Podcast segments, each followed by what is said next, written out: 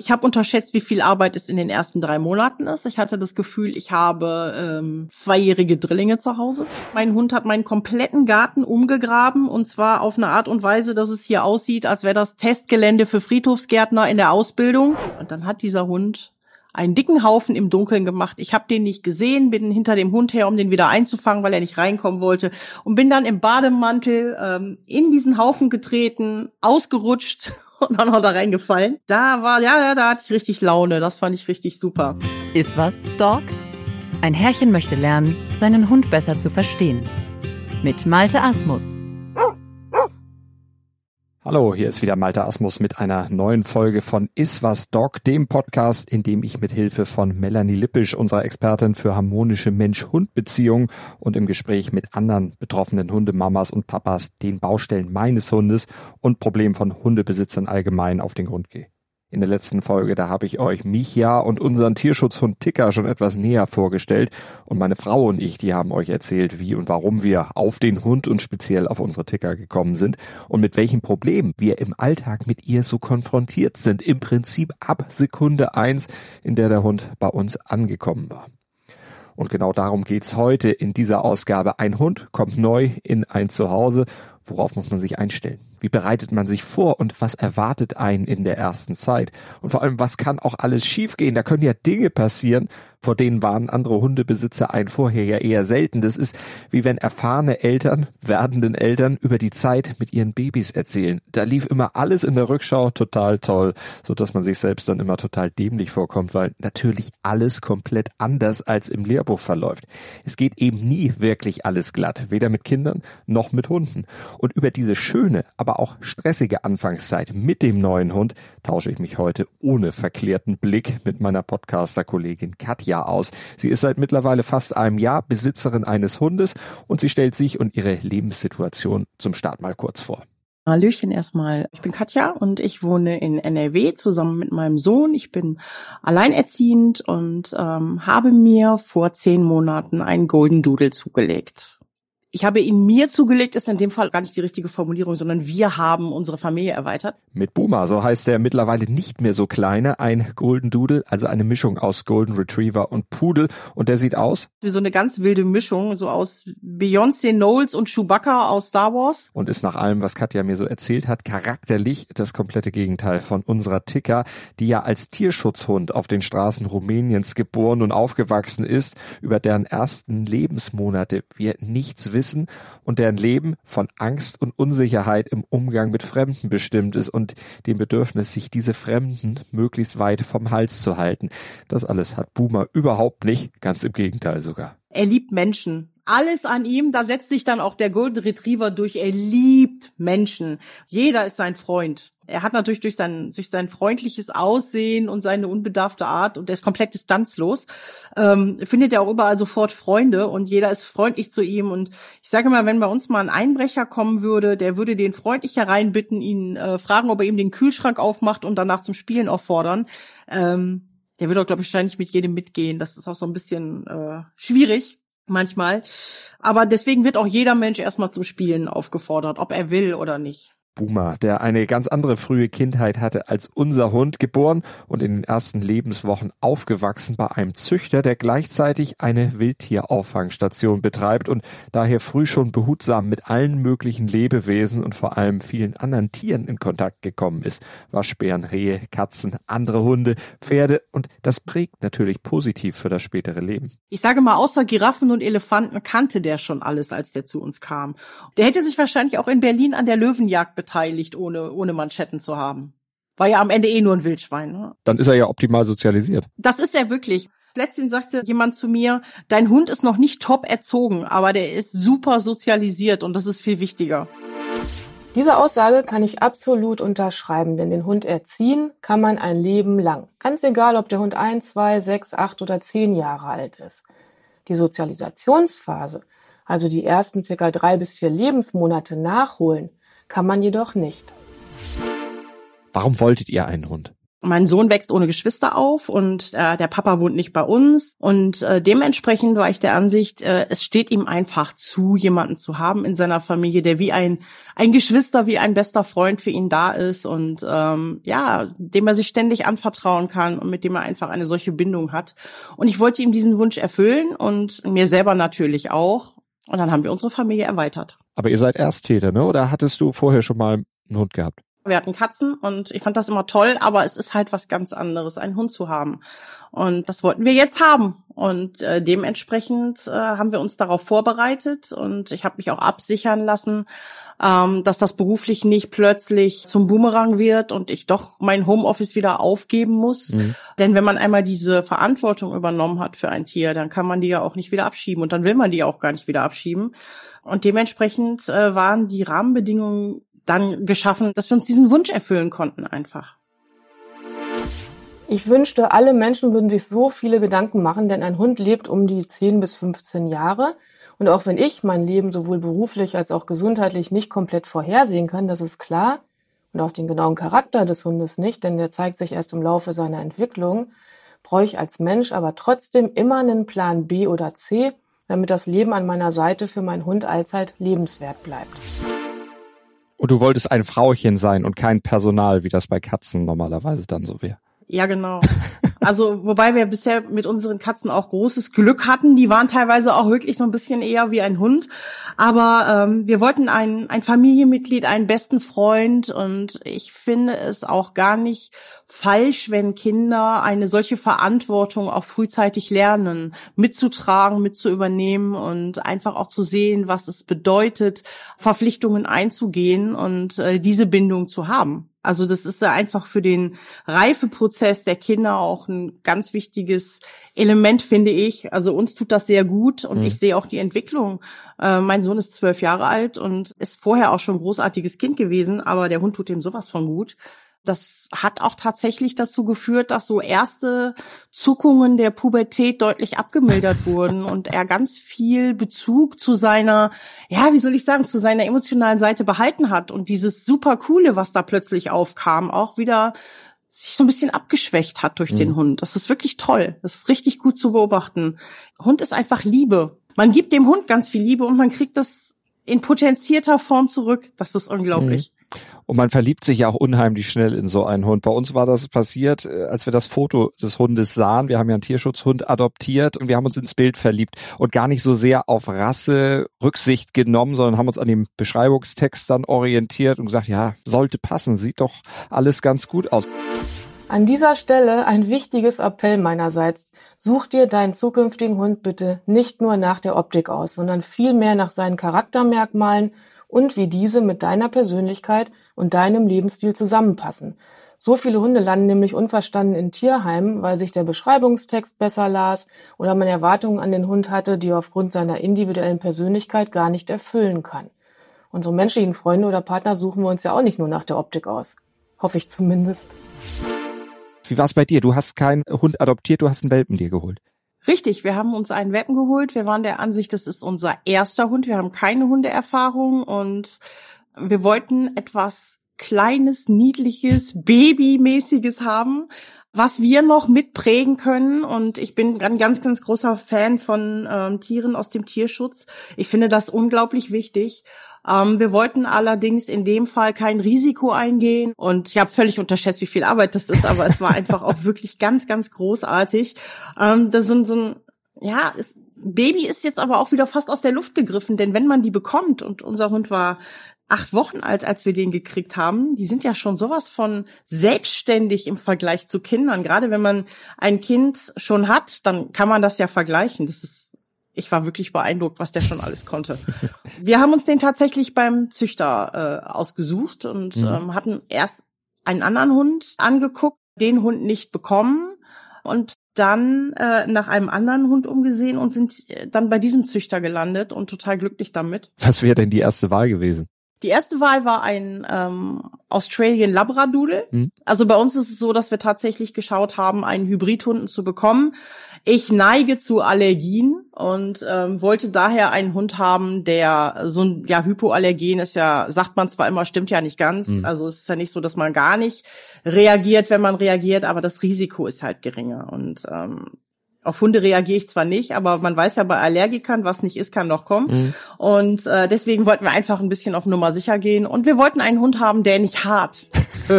Hat super geklappt, nicht?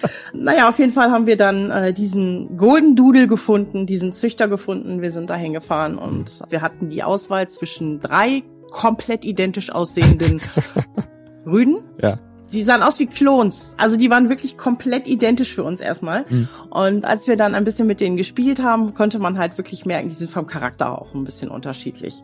Der eine, der lag halt viel in der Ecke und war so ein bisschen schüchtern. Der andere war sehr haut drauf. Der ging dann auch auf die anderen. Und dann war da einer, der war total verspielt und kam dann direkt an und hat dann auch an unseren Armen rumgenuckelt und an unseren Fingern geknabbert und war halt sehr, sehr ja, äh, vorwitzig, würde ich sagen, und, und gleichzeitig total sympathisch. Und da war dann schon ganz klar die Tendenz, okay, der ist es. Mhm. Der passte zu uns.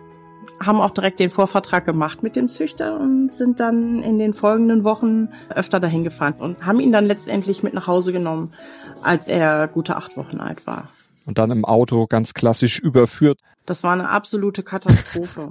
Der Züchter hatte uns davon abgeraten, den auf den Rücksitz mitzunehmen, weil er mhm. sagte, ein Hund in dem Alter sieht dann die Welt an sich vorbeiziehen und dem wird ganz fürchterlich schwindelig. Mhm. Bitte nehmt den in den Fußraum. Das haben wir dann auch gemacht. Dann hat der äh, Junior sich auf den Beifahrersitz gesetzt und wir haben den Hund dann äh, schön auf eine Decke gelegt in den Fußraum und er hat ihn dann da gekuschelt und die Fahrt, die dauerte gute zweieinhalb Stunden. Wir sind noch in eine kleine Autobahnsperrung gekommen. Das war oh. richtig doof. Und in der Zeit hat der kleine Mann sich nämlich die Seele aus dem Leib gekotzt. Das war oh. zu aufregend für den, zu ruckelig für den und er tat mir einfach furchtbar leid. Und es war wirklich eine Horrorfahrt. Er hat das allerdings dann schnell verziehen und hat sich zu Hause dann ganz schnell wieder berappelt. Allerdings hatte er die ersten Monate seines Lebens dann ein großes Problem mit Autofahrten. Das hat ihn wirklich schon so ein bisschen traumatisiert, glaube ich. Das wollte ich gerade sagen, ja. Dann fand er Autofahren richtig doof und dann hat er die ersten Wochen im Auto auch äh, hinten beim Junior auf dem Schoß trotzdem gekotzt. Fand das auch total stressig. Äh, da haben wir lange gebraucht, bis wir das raus hatten. Ja, klar. Aber sowas passiert, ne? Das, das ist man nicht vorgefeilt. Bei einem jungen Hund ist das Gleichgewichtsorgan noch nicht fertig ausgebildet, weshalb ihm schnell übel wird. Und hinzu kommt, dass der Welpe meist erst am Tag seiner Abholung zum ersten Mal Bekanntschaft mit einem Auto macht. Idealerweise macht der Züchter seine Welpen schon im Vorfeld mit dem Auto, dem Motorgeräusch und der Bewegung darin vertraut und achtet am Tag der Abholung drauf, den Jungspund einige Stunden vorher nicht mehr zu füttern. Denn wenn der junge Hund bei seiner ersten Autofahrt schlechte Erfahrungen sammelt, speichert er unter Umständen ab, puh, in diesem rollenden lauten Blechding, da ging's mir echt schlecht, das brauche ich nicht nochmal. Und schwupps wird das Auto zum stressauslösenden Reiz.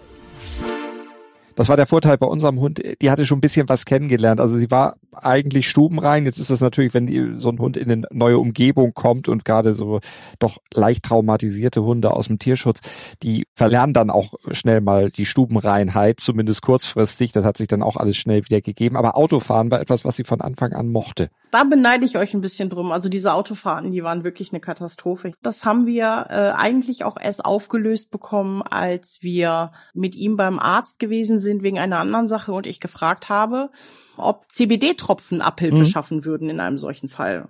Und äh, dann hat der Arzt gesagt, schaden kann das nicht, mhm. wir können das mal ausprobieren. Es gibt Hunde, bei denen das durchaus gute Erfolge hat.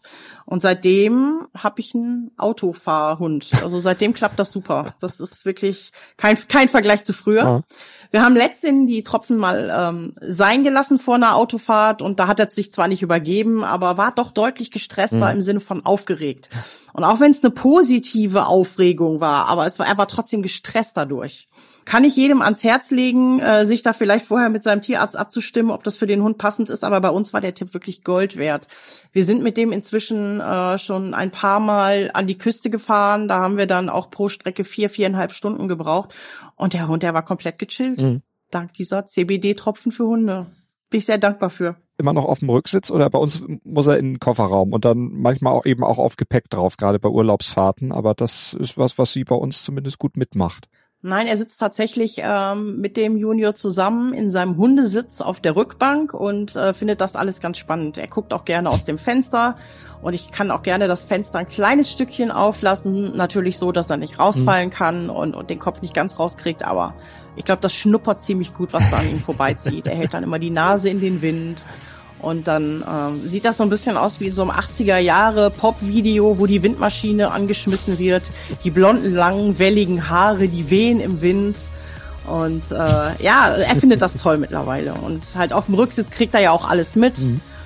Ja, es funktioniert. Ja, wir hatten mal einen Hund, der hat immer die Nase tatsächlich aus dem Fensterspalt rausgestreckt und immer oder an der Lüftung geschnüffelt. Vielleicht mal den Filter der Klimaanlage erneuern lassen. ich, ich habe festgestellt, dass ähm, wenn er äh, aus dem Fenster guckt und ich das Fenster zu weit unten lasse, dass die Gefahr wirklich besteht, dass er äh, das Gleichgewicht verliert hm. und der Körperschwerpunkt irgendwie sich so Richtung Straße neigt. Und ah, okay. da habe ich doch echt Respekt vor. Ja. Da bin ich dann eher so ein kleiner Schisser. Bin ich übrigens bei meinem Sohn nie gewesen. Da war ich immer eine taffe Mama und äh, war immer der Ansicht, ja, ne, alles was nicht was nicht äh, blutet oder komisch absteht, das ist auch nicht so schlimm. Der durfte selbstständig sein und sich entwickeln und entfalten und seine Erfahrungen machen und beim Hund bin ich plötzlich so eine Helikoptermama geworden und habe Angst, dass ihm irgendwas passiert und renn für alles Mögliche mit dem zum Tierarzt, ähm, weil ich einfach der Ansicht bin, er kann ja nicht sagen, was mhm. ihm fehlt und ob es ihm gut geht. Sobald ich was beobachte, was irgendwie komisch ist, sind wir beim Tierarzt. Ich glaube, der, der kennt das, aber der sagte mal, das wäre nicht unnormal, gerade bei ähm, Menschen, die den ersten Hund mhm. haben. Und lieber einmal zu viel als einmal ja. zu wenig. Sie können sich nicht mitteilen. Sie können nicht sagen, mir tut das, das, das oder das weh und das fühlt sich so und so an. Man muss immer raten. Man muss seinen Hund so gut kennen, dass man weiß, okay, das Verhalten ist unnormal. Und da fällt einem gerade auch beim, beim neuen Hund natürlich ständig irgendwas auf, wo man denkt, oh, ist das noch normal? Ja, er hat uns aber auch Anlass geliefert. Der war noch keine zwei Wochen bei uns, also er war noch keine zehn Wochen alt. Da hat er dann das erste Mal Efeu gefressen. Oh. Ich hatte vorher den Züchter gefragt, muss ich den Efeu, der vom Nachbarn rüberwächst in unseren Garten durch den Zaun, muss ich den entfernen? Und er sagte mal, ich habe ja auch Efeu. Mhm. Das wissen die, dass das für die giftig ist. Da gehen die nicht dran. Das hat mein Hund aber irgendwie nicht gehört. Und er hat in den ersten Wochen auch beim Gassi gehen alles in den Mund genommen. Mhm. Jeden Zigarettenstummel, jedes Tempotuch, jedes Steinchen, alles, was der auf dem Wegesrand gefunden hat, der hat alles sofort in seinen Mund genommen und ich musste ihm das da wieder rausholen. Ja, und so ist es halt auch mit Pflanzen aller Art gewesen. Er konnte die Sachen ja nicht anfassen, er musste ja schmecken und schnüffeln. Ja. Und das halt auch erstmal mit Sachen, die nicht gut waren. Und dann hat er einfach Efeu gefressen. Und dann sind wir sonntagsabends zum Notdienst. Und dann musste der junge Mann den äh, Magen oh. nicht ausgepumpt kriegen, sondern er kriegte so eine, so eine Brechspritze. Äh, hatte den gleichen Effekt. Er hat sich dann auch wirklich wieder die Seele aus dem Leib gekotzt. Ähm, da kam dann auch überraschend ein ungefähr Zigarettenschachtel großes Stück Terrassenholz hervor, wo oh. wir dann auch froh waren, dass es raus war. Das hätte der ja in in seiner Lebenszeit nicht mehr verdauen können. Oh. Ähm, und das zeigte halt einfach, dass er wirklich alles geschluckt hat. Ne? Mhm. Und da habe ich so ein bisschen, äh, ja, ich will nicht sagen, einen weggekriegt, aber das war für mich so der Anlass zu sagen, okay, da bin ich echt bei ihm vorsichtig. Ne? Der macht nur Unsinn. Dann gehe ich auch wirklich zum Arzt, wenn ich irgendwas beobachte, was mir komisch vorkommt. Und ja, seitdem waren wir dann öfter mal da äh, mit ungewöhnlichen Sachen, die sich am Ende aber immer als relativ harmlos entpuppt haben. Ich habe einen gesunden Hund, der halt viel Unfug macht und äh, das muss man halt lernen zu differenzieren. Mhm. Ja, das ist einfach so. In erster Linie ist es natürlich meine Aufgabe, meinen jungen Hund vor Unfug zu schützen, damit er sich erst gar keinen Unfug angewöhnt. Ausführlich gehe ich darauf auf YouTube im DogCV-Video namens Fünf Fehler bei Welpen ein. Den Link zum Video findest du in den Shownotes dieser Podcast-Folge.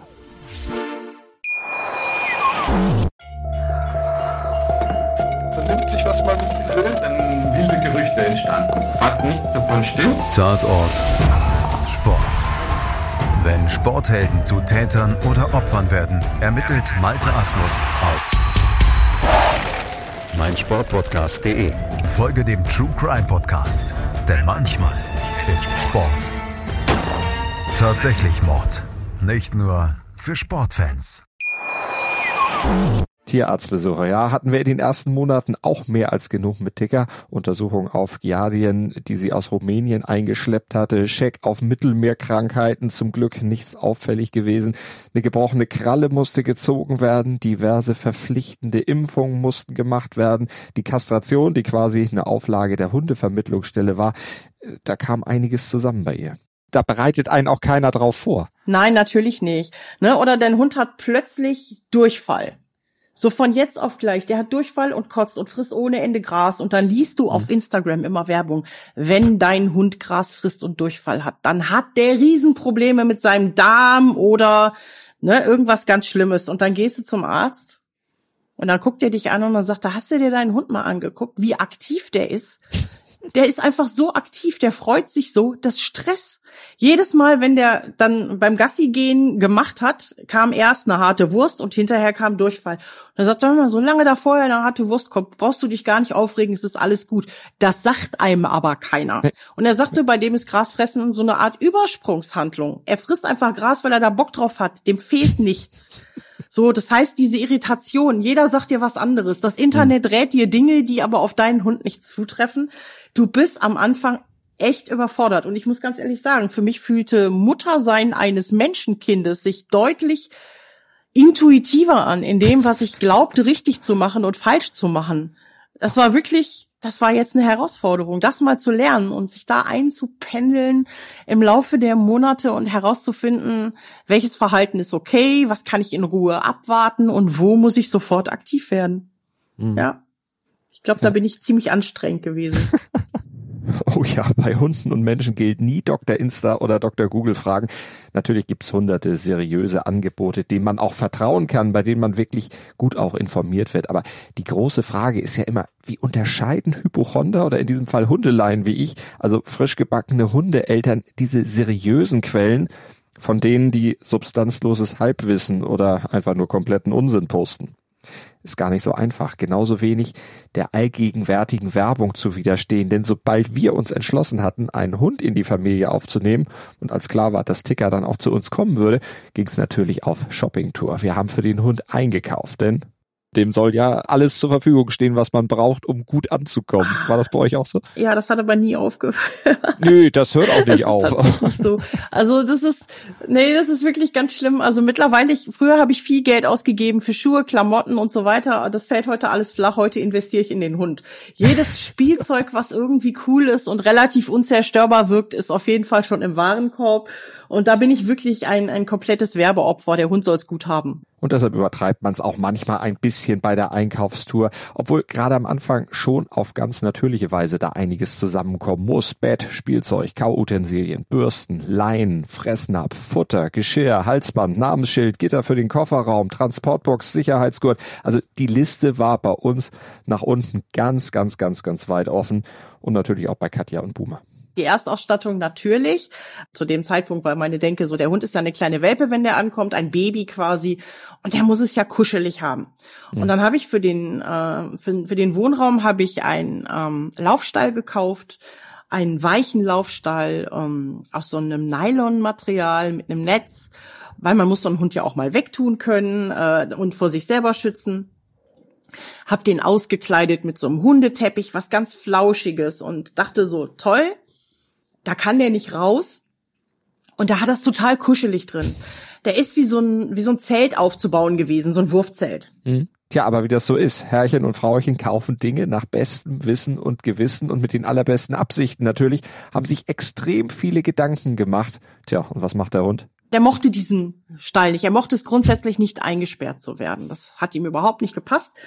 Und er hielt sich für ein Känguru. Das heißt, er konnte schon in sehr, sehr jungem Alter sehr hoch springen. Und dann irgendwann ist er komplett ausgerastet und hatte einen Wutanfall, weil er in diesem kleinen Laufstall gewesen ist. Und ähm, dann sah man plötzlich einen Laufstall wild durchs Wohnzimmer springen und rollen. Und dann hat er den von innen komplett zerlegt. Der ist an die Decke gesprungen, hat sich diese flexible Decke äh, von oben runtergezogen, darin verbissen, gleichzeitig aber unten verbissen und hing wirklich gefangen in diesem nicht mehr zu identifizierenden ehemaligen Hundelaufstall drin.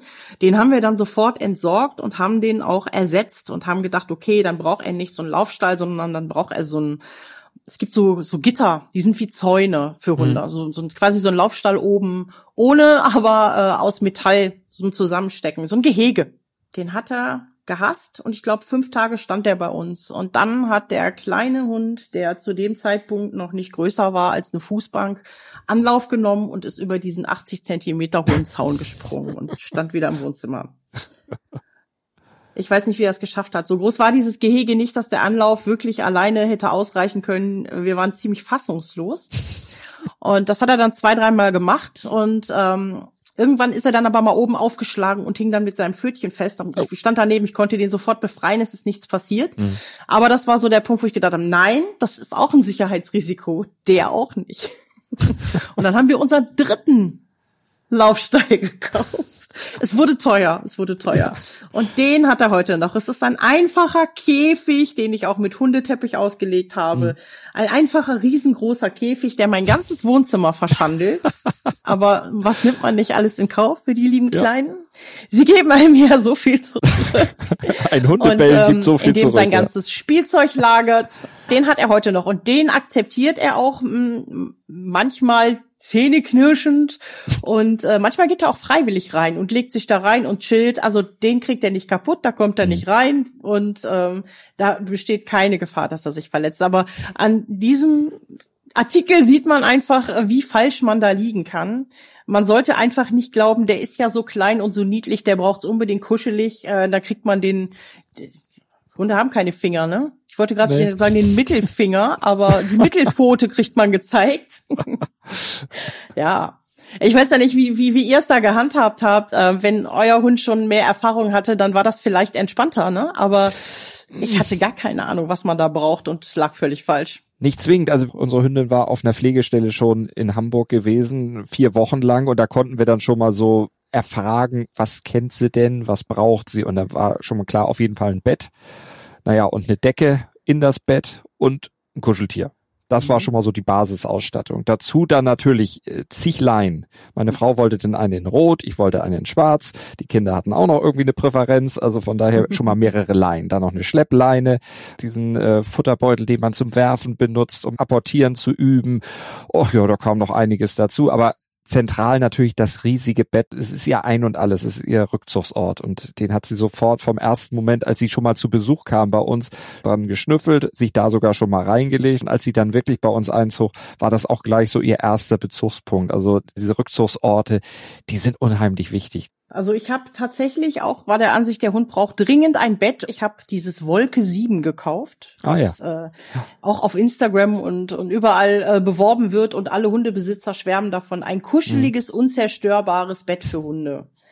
Wie so ein Donut. Mhm. Total super, fand er richtig toll, um es auseinanderzunehmen und quer durchs äh, Wohnzimmer zu schleppen. Also er hat das wirklich das, das grenzte schon an Körperverletzung, was er mit diesem Teil gemacht hat. Er hat alles damit gemacht, außer sich da reinzulegen. Das verschwand dann also wieder im Keller. Da liegt es heute noch. Mhm. Ähm, jedes Mal, wenn ich es wieder versuche, ich versuche das regelmäßig mal immer wieder ins Wohnzimmer zu holen und das erste, was er wirklich macht, er kämpft mit dem Teil. Er versteht nicht, dass er sich da einfach nur zum Chillen reinlegen soll. Ja, super, Wolke 7. Das ist eher ein Boxsack bei uns. Ja. Er schläft im Schlafzimmer. Da hat mhm. er eine große Box, eine, ja auch eine kuschelige, eine Stoffbox, aber eine stabile. Und ähm, die braucht er auch heute noch zum Schlafen. Ich hatte eigentlich gedacht, auch da kann er in einem ja, auf einer Hundedecke oder so auf dem Boden in der Ecke liegen, kriegt er seinen Platz, aber funktioniert nicht. Dann geht er auf Wanderschaft, nimmt alles auseinander, er ist sehr neugierig. Um zur Ruhe zu kommen, braucht er diese vier Wände um sich herum. Ein sehr wichtiger Punkt. Denn ein junger Hund muss lernen, sich zu entspannen. Und wenn er das alleine nicht schafft, braucht er deine Hilfe. Bleibt die Hilfe aus, wird der Hund von Woche zu Woche mehr zum Hans Dampf in allen Gassen und neigt zu kopflosem, impulsivem Verhalten. Nicht, weil er so ein temperamentvoller Hundetyp ist, sondern weil ihm die Anleitung durch seinen Menschen fehlt, wie man sich entspannt. Toi, toi, toi. Da unser Hund, als er zu uns kam, schon an die Umgebung menschlicher Behausung gewöhnt war, ist nicht wirklich viel kaputt gegangen. Also vielleicht mal hier und da ein unachtsam liegen gelassenes Spielzeug der Kinder, das dann entweder plötzlich kleine verräterische Knapperspuren aufwies oder dann doch leider ganz zerstört war. Diverse Holzautos sind da doch bei draufgegangen. Aber gut, junge Hunde müssen eben viel kauen. Zum Glück wurden aber unsere Möbel, Tischbeine, Stuhlbeine komplett in Ruhe gelassen. Bei Katja war das ein bisschen anders, denn ihr kleiner Boomer, der hatte anders als unsere Ticker ja auch noch Milchzähne, als er einzog und entsprechend extrem hohen Knabberbedarf. Das war auch so ein Ding am Anfang. Ich konnte den nicht sich selber überlassen. Der hat nur Quatsch gemacht. Der hat auch alles angefressen. Ne, von Fußleisten über Teppiche, Tischbeine, der hat wirklich alles, alles, was er finden konnte. Man konnte den nicht eine Minute unbeaufsichtigt lassen. Dann fing er an, am Türrahmen rumzukauen. Der hat auch super früh gezahnt. Also der mhm. hat sein, sein erstes Zähnchen hat er, glaube ich, mit vier Monaten verloren und dann hat er innerhalb von, ich meine, es waren sieben Wochen, hat er sein komplettes Gebiss gewechselt. Er war super früh dran. Er hat in der Zeit wirklich das ganze Haus gefressen. Er war wie so eine kleine Termite, die sich hier durchgefräst hat. Und ähm, das hat mich ein bisschen überfordert, ne? Also mhm. nichts machen zu können und immer hingucken zu können und noch nicht mal in Ruhe. Wenn ich auf die Toilette musste länger, dann habe ich den mitgenommen, weil ich gedacht habe, wer weiß, was der wieder anstellt. wenn ich den jetzt mal echt äh, fünf Minuten alleine lasse. Und ähm, da war ich halt am Anfang äh, so ein bisschen überfordert, weil ich gedacht habe, wie kriegen wir das hin? Hat aber auch geklappt. Ne? Das ist, mhm. Da stellt man sich dann am Anfang schlimmer vor, als es ist. Aber erst nachdem Katja diverseste Dinge ausprobiert hatte. Alle Tipps, die sie bekommen hatte, von speziellen Beißspielzeugen bis hin zu Kakaoholz. Nichts hielt den Zähnen des kleinen Boomer stand und hielt ihn vor allem nicht von den Möbeln ab bis Katja Online eine Entdeckung machte. Quasi den Gamechanger. Der war wirklich wie eine Kettensäge auf vier Beinen. Und ähm, dann habe ich entdeckt bei ähm, in dem Online-Handel habe ich äh, entdeckt Lederknochen für Hunde. Mhm. Und das hat mega geholfen. Also das sind so wie so dicke Schuhsohlen aus so Bioleder, die sind extra für Hunde. Und ähm, die sind halt in Knochenform geschnitten. Die gibt's auch in verschiedenen Größen für unterschiedlich große Hunde. Und das hat dem so beim Zahn geholfen. Das kann ich jedem äh, ans Herz legen, für seinen Hund zu holen, der, der auch Probleme damit hat. Dann hat er nur noch seinen Knochen genommen und da hat er mhm. wirklich den ganzen Tag drauf rumgekaut. Das hat ihm so geholfen. Ja, mittlerweile ist sein, sein Gebiss ja gewechselt und ähm, mhm. jetzt schafft er es innerhalb von 30 Minuten so einen Knochen komplett aufzufressen. Seitdem ja. kriegt er den nicht mehr. Aber äh, in der Zahnungsphase war das Gold wert. Das hat wirklich, das hat mir mehrere tausend Euro Möbel Neuanschaffungskosten erspart. Da bin ich mir sicher. In rund 40 Folgen habt ihr mich jetzt schon sagen hören, I want to tell you about the Beatles. Ich habe euch die Geschichten zu ihren Alben und ihren Songs erzählt, euch ihre wichtigsten Wegbegleiter und Vertraute vorgestellt und natürlich die Orte, die für die Bandgeschichte eine wichtige Rolle spielten. Habt ihr die drei bisherigen Staffeln schon durchgehört? Nein? Na, worauf wartet ihr dann noch? Rein in den Podcatcher eurer Wahl und einfach mal losgehört. Und folgt gerne auch unserem Instagram-Kanal iwtty-Beatles Podcast unser Hund beißt gerne auf Kuscheltieren rum und vor allem, wenn sie nervös ist, dann schleudert sie mit den Dingern ja. und, und, und, holt natürlich dann auch das Innenleben ja. raus. Also die weidet die richtig aus. Das macht unsere auch, definitiv. Ähm, das ist auch ein Problem, weil eigentlich liebt er seine Kuscheltiere, jetzt vor allen Dingen, wo er in der Pubertät ist. Ähm, es gibt bei Ikea so einen Golden Retriever. Hm. Der heißt bei uns Katie Gibt's in zwei Größen. Am Anfang hatte er Katie in klein, da war sie äh, noch größer als er. Inzwischen ist selbst die große Katie nur noch halb so groß wie er. Ähm, und äh, Katie ist äh, jetzt mittlerweile in fünfter Generation, glaube ich, ist sein seine Freundschaft plus, ich sage mal, ist sein Fuck Buddy.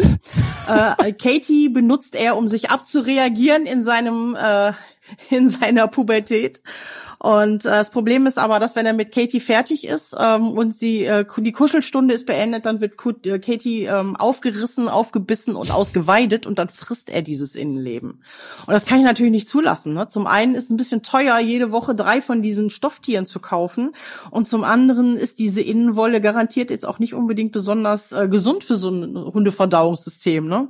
Also er liebt seine Kuscheltiere alle, aber er kriegt sie alle kaputt. Und ähm, dieses besondere Kuscheltier hat halt noch einen weiteren Zweck für ihn. Also ist dein Hund eine Gottesanbeterin? Ja, so mehr oder weniger. Der frisst seinen, der, der frisst seine Sexpartner hinterher auf. Stichwort Freundschaft Plus. Ob's ratsam ist, dass das Kuscheltier diesen Zweck erfüllt, darüber sprechen wir nochmal ausführlich in einer separaten Folge von Iswas Dog, wenn wir uns der Frage widmen, was sollten Hunde eigentlich dürfen und was lieber nicht, wenn es also detaillierter um die Themen Erziehung und Sozialisierung gehen wird. Heute dreht sich in unserer Folge aber alles ums Ankommen des Hundes im neuen neuen Zuhause und um die ersten Wochen mit dem Hund. Ja, und da denken Hundebesitzer natürlich besonders an die erste Nacht mit dem neuen Haustier zurück. Ich eher ungern und mit Grausen, denn die erste Nacht mit Ticker, die war schrecklich für uns alle. Um sie nicht zu überfordern, so hatten wir gedacht, habe ich mit ihr im Wohnzimmer geschlafen, auf der Couch. Sie in ihrem Körbchen, ich auf der Couch und die Familie dann in den jeweiligen Zimmern, wobei Schlafen geprahlt war. Geschlafen hat in dieser Nacht nämlich keiner. Der arme Hund war komplett überfordert mit der neuen Situation eine komplett neue Umgebung. Und dann waren plötzlich alle Menschen, die vorher noch um sie herumwuselten, sie streichelten, mit Leckerlis zuschütteten, plötzlich verschwunden. Sie hat nicht verstanden, wo der Rest ist. Wo sind die anderen? Sie ist immer zur Tür, hat gejault. Wir haben erst gedacht, okay, sie will wieder weg, weil sie von ihrer Pflegestelle bei uns abgegeben wurde. Wir haben mal gedacht, irgendwie sucht die und wartet, dass sie wieder abgeholt wird. Und ich bin mehrfach mit ihr raus, immer wieder aufgestanden, nochmal spazieren gegangen, nochmal um Block gegangen, nochmal im Garten gewesen. Und immer wenn wir drin waren, wieder das Gejaule, wieder zur Tür. Oh, irgendwann war sie dann wahrscheinlich auch mal müde und hat geschlafen. Ich habe auf jeden Fall geschlafen, da habe ich sie dann auch einfach nicht mehr gehört. Aber am nächsten Morgen, als Bewegung ins Haus kam und die Kinder runterkamen, meine Frau runterkam, da war sie ruhig plötzlich und hat sie sich in ihr Bett da gelegt und dann hat sie geschlafen. Und von da an hat sie auch nicht mehr gejault, wollte auch nicht mehr weg. Da hat sie gesehen, okay, die sind alle noch da, okay, die gehören jetzt offensichtlich zu mir. Und dann haben wir sie am nächsten Tag mit ins Schlafzimmer genommen. Und da hat sie dann auch die ersten Wochen tatsächlich gepennt, haben wir ihr Bett immer hochgetragen und morgens wieder runtergetragen, damit mhm. sie überall dann auch schön liegen konnte, wo wir dann waren. Und irgendwann haben wir das Bett dann im Schlafzimmer durch eine Decke ersetzt. Da hat sie da eben da drauf gelegen. Und da haben wir irgendwann mal eine neue Decke gekauft. Und seitdem schläft sie nicht mehr im Schlafzimmer. Die wollte sie nicht. so haben wir sie zum Ausziehen gekriegt. Ja, das ist natürlich auch nicht schlecht. Nee, wir hatten das tatsächlich von vornherein so vor, dass er auch im Schlafzimmer und später im Kinderzimmer äh, halt übernachtet in seiner Schlafbox. Mhm. Und die ersten Nächte hat er also quasi direkt neben meinem Bett geschlafen in seiner Box und die Box hat an der Seite einen Reißverschluss. Und ich hatte dann so die halbe Nacht meinen Arm aus dem Bett hängen in diese schmale Öffnung vom Reißverschluss, so dass er aber nicht abhauen konnte, aber immer an meine Hand konnte. Das hat dann relativ schnell zu so einem äh, ziemlichen Verspannungsgefühl in der Schulter geführt. aber äh, es hat funktioniert. Also er hatte nachts weder Angst noch hat er groß geweint. Das ist mhm. ja das, was einem immer alle sagen. Die weinen die ersten Nächte total nach Mama. Ja. Gar nicht, gar nicht. Aber vermisst hatte auch Buma sein altes Hunderudel natürlich schon, erzählt mir Katja weiter. Allerdings zeigte er das nicht durch Winseln und Fiepen, sondern viel stiller und kuscheliger, viel niedlicher. Mein Sohn ist halt blond und hat halt auch kurze Haare und die ersten Tage hat der Hund nur auf dem Rücken meines Sohnes gelegen und äh, hat sein Köpfchen, sein Kinn bei ihm auf dem Nacken abgelegt. Und wir haben dann irgendwann Fotos davon gemacht, weil wir nicht wussten, was er da tut. Und als wir uns die Fotos angeguckt haben, haben wir das verstanden. Der Junior sah original aus wie seine Geschwister. Dieses Fell. Das war eine Farbe, das war eine Struktur man konnte teilweise, ich habe Fotos, da kann man nicht sehen, was davon ist der, was sind die Haare meines Kindes und was ist das Fell meines Hundes. Und das muss ihm so vertraut erschienen haben. Ich kann mir das nicht anders erklären. Mhm. Dass der wirklich, der wollte da nicht weg. Der wollte immer auf seinem Hinterkopf liegen und äh, mit dem Fell schnu äh, schmusen. Da muss man erstmal hinterkommen, hinter dieses tierische Verhalten, ebenso dahinter, wie man den Hund stubenrein kriegt. Das Thema spielt ja auch eine zentrale Rolle, wenn man seine Familie mit einem Vierbeiner erweitert. Weniger bei Ticker, die im Prinzip stubenrein war, als sie zu uns kam, aber umso mehr natürlich bei Boomer, beim kleinen Welpen. Wie hast du denn da geschlafen, Katja?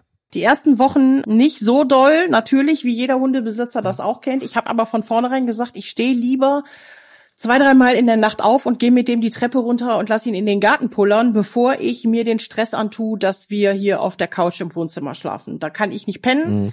ähm, dann bin ich gestresster als anders. Wenn er dann nachts gefiebt hat, dann habe ich ihn genommen, bin mit ihm runter in den Garten, äh, damit er Pipi machen konnte. Und ähm, mhm. der hat es aber nicht verstanden er hat dann gedacht, boah, ist das geil hier. Die Alte, die geht nachts mit mir spielen. Und dann ist er im Dunkeln mitten in der Nacht.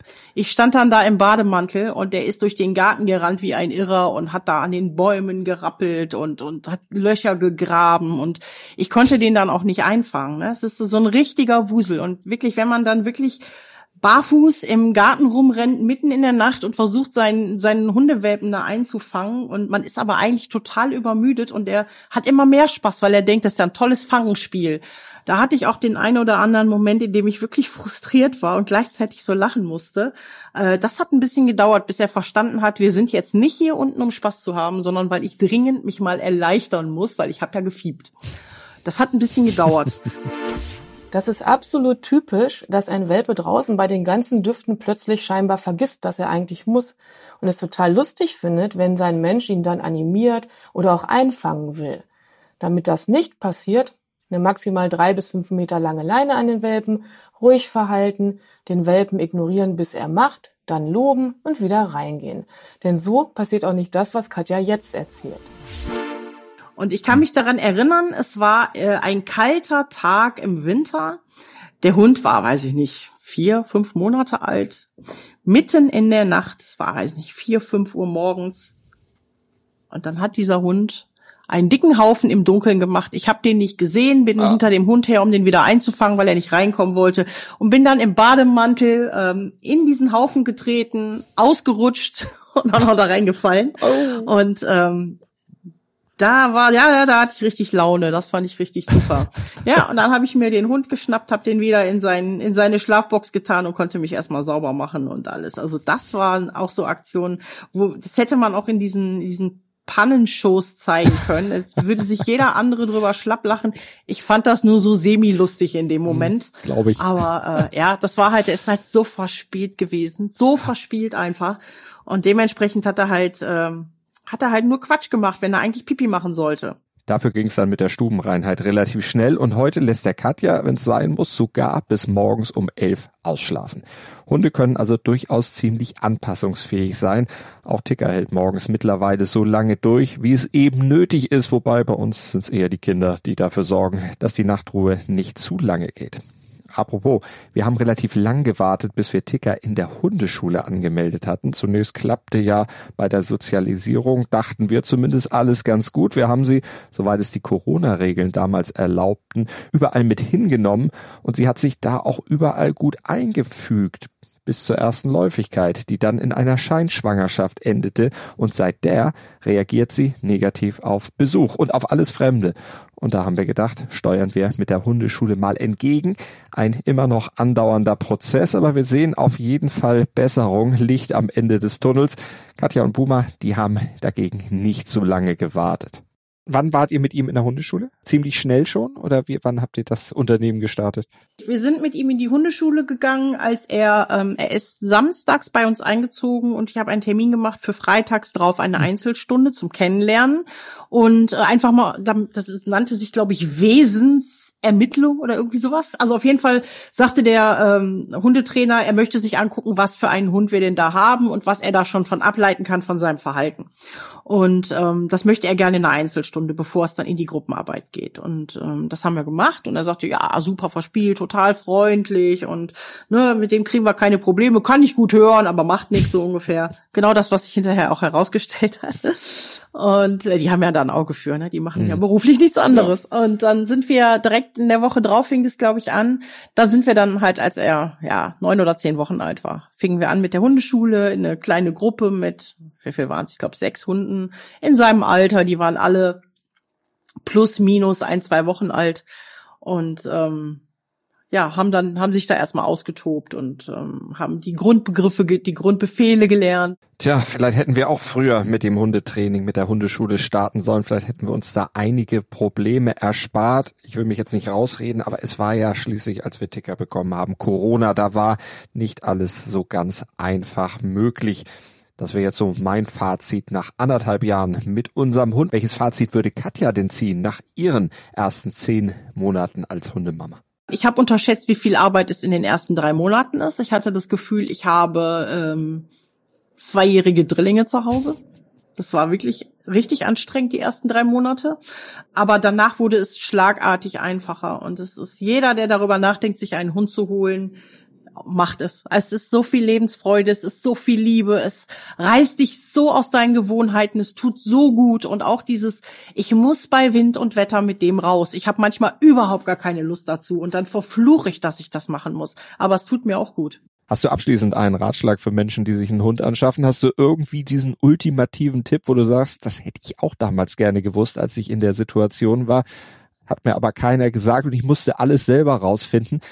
Ich überlege gerade, mir fällt jetzt spontan nichts ein, äh, außer dieser Geschichte mit den Lederknochen, die hm. ich wirklich, äh, die, die uns unglaublich gut geholfen hat. Äh, die CBD-Tropfen, die uns unglaublich, das sind beide Sachen, die hat uns keiner geraten, die habe ich aus dem Internet selber herausgefunden und dann halt mit dem Arzt abgesprochen, aber das hat uns beides wahnsinnig gut geholfen. Äh, ansonsten kann ich vielleicht noch erwähnen, mein Hund hat meinen kompletten Garten umgegraben und zwar auf eine Art und Weise, dass es hier aussieht, als wäre das Testgelände für Friedhofsgärtner in der Ausbildung. Es ist wirklich, man kann nicht den Rasen mähen, ohne sich den Knöchel zu brechen, weil man in irgendwelche Löcher fällt. Ähm, dann haben wir im Urlaub festgestellt, er buddelt unglaublich gern im Sand. Dann habe ich ihm Sandkasten geholt, seitdem ist Ruhe, was den Garten angeht. Das ist ein Tipp, den hätte ich gerne auch vorher gehabt. Hol dir einfach einen Sandkasten. Und ähm, ansonsten muss ich sagen, habe ich einfach nur gelernt, mach dich nicht verrückt. Also das ist ja das, was ich am Anfang erzählt habe, meine beginnende Unsicherheit äh, vom Anfang, wo ich nicht wusste, mache ich das richtig. Heute würde ich jedem sagen, mach dich nicht verrückt, es ist vieles einfacher, als es scheint. Aber sonst nein. Mhm. Sonst bin ich, glaube ich, auch die, nicht die Richtige, die da äh, Tipps geben sollte. Ich weiß auch, ich mache garantiert nicht alles richtig, weil mir einfach am meisten am Herzen liegt, dass wir als Familie funktionieren und dass es, dass er glücklich und gesund ist und nicht, dass er funktioniert und hört. Und ähm, es gibt bestimmt bei einigen Dingen, die ich erzählt habe, auch Trainer oder Hundeexperten, die ähm, die Hände über dem Kopf zusammenschlagen und sagen, boah Mädchen, das ist doch nicht dein Ernst. Doch. Muss man wirklich die Hände über dem Kopf zusammenschlagen? Ich gebe die Frage mal weiter an Melanie Lippisch. Was sagst du? Keine Sorge, ich habe die Hände nicht über dem Kopf zusammengeschlagen, aber ab und zu geschmunzelt, das muss ich zugeben. Um das Thema Hundeschule noch mal kurz aufzunehmen. Ich empfehle gerne bei Problemen in den heimischen vier Wänden oder während des Spaziergangs individuelle Einzelberatung, also direkt im heimischen Umfeld in der jeweiligen Konfliktsituation, damit du Tipps bekommst, wie du deinem Hund dort helfen und erwünschtes Verhalten fördern kannst. Und ansonsten gilt, dein Umgang bestimmt, welches Verhalten sich dein Hund auf Dauer angewöhnt. So einfach ist das im Prinzip. Ist ein Hans Dampf in allen Gassen, dann bremst ihn aus und verhilf ihm zu mehr Ruhe. Hat er so wie Ticker, Ängste oder Unsicherheiten, zum Beispiel gegenüber Menschen, dann ermögliche ihm positive Kontakte. Aber Positive Kontakte bedeutet, dass der jeweilige Mensch den Hund so lange ignoriert, bis er Vertrauen fasst. Direkte Blicke, Ansprachen oder gar Anfassen sind zwar gut gemeint, bewirken bei einem unsicheren Hund wie Ticker aber genau das Gegenteil, weil er sich durch diese ihm entgegengebrachte Aufmerksamkeit bedroht und bedrängt fühlt. Also da ist ganz wichtig, dass ich als Mensch meine Besucher dann auch genau instruiere. Danke, Melanie, für dein Feedback und deine Tipps in dieser Folge. Danke auch an Katja, dass du uns aus deinem Leben mit Boomer erzählt hast. Wir werden unser Gespräch in einer weiteren Folge noch fortsetzen und dann einige der von dir angesprochenen Aspekte noch etwas vertiefen und uns der Frage widmen, was sollten Hunde eigentlich dürfen und was nicht? Stichwort auf dem Sofa liegen oder rammeln. Freut euch also auf die nächste Folge von Iswas Dog. Abonniert in der Zwischenzeit unseren Podcast. Das geht überall, wo es Podcasts gibt und folgt uns bitte auch bei Instagram is unterstrich was unterstrich dog unterstrich pod. Bis zum nächsten Mal. Eine gute Zeit mit eurem Hund. Ist was, Dog? Mit Malte Asmus. Jetzt bewerten, abonnieren und weiterempfehlen.